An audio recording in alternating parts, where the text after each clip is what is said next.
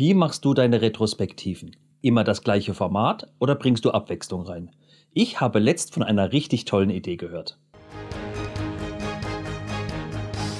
Moin Moin, ich bin Sebastian. Wenn du mehr über Prozess und Empowerment erfahren willst, dann abonniere diesen Kanal, um nichts zu verpassen. Wie gesagt, ich war letzt auf einem Barcamp und hier hat ein Bekannter von einer richtig tollen Retrospektivenform erzählt. Der Toffifee-Retrospektive. Jeder von uns kennt Toffifee.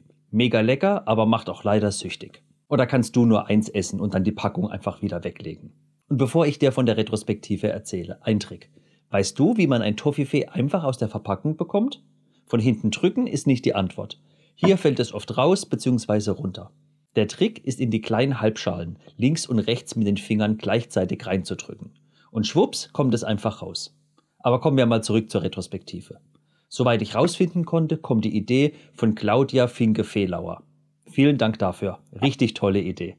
Jeder von uns weiß, wie ein Toffifee aufgebaut ist und auch was man mit einer Retrospektive erreichen will. Wenn nicht, schau dir unbedingt mal mein Video dazu an. Die Idee ist simpel. Betrachten wir den letzten Sprint.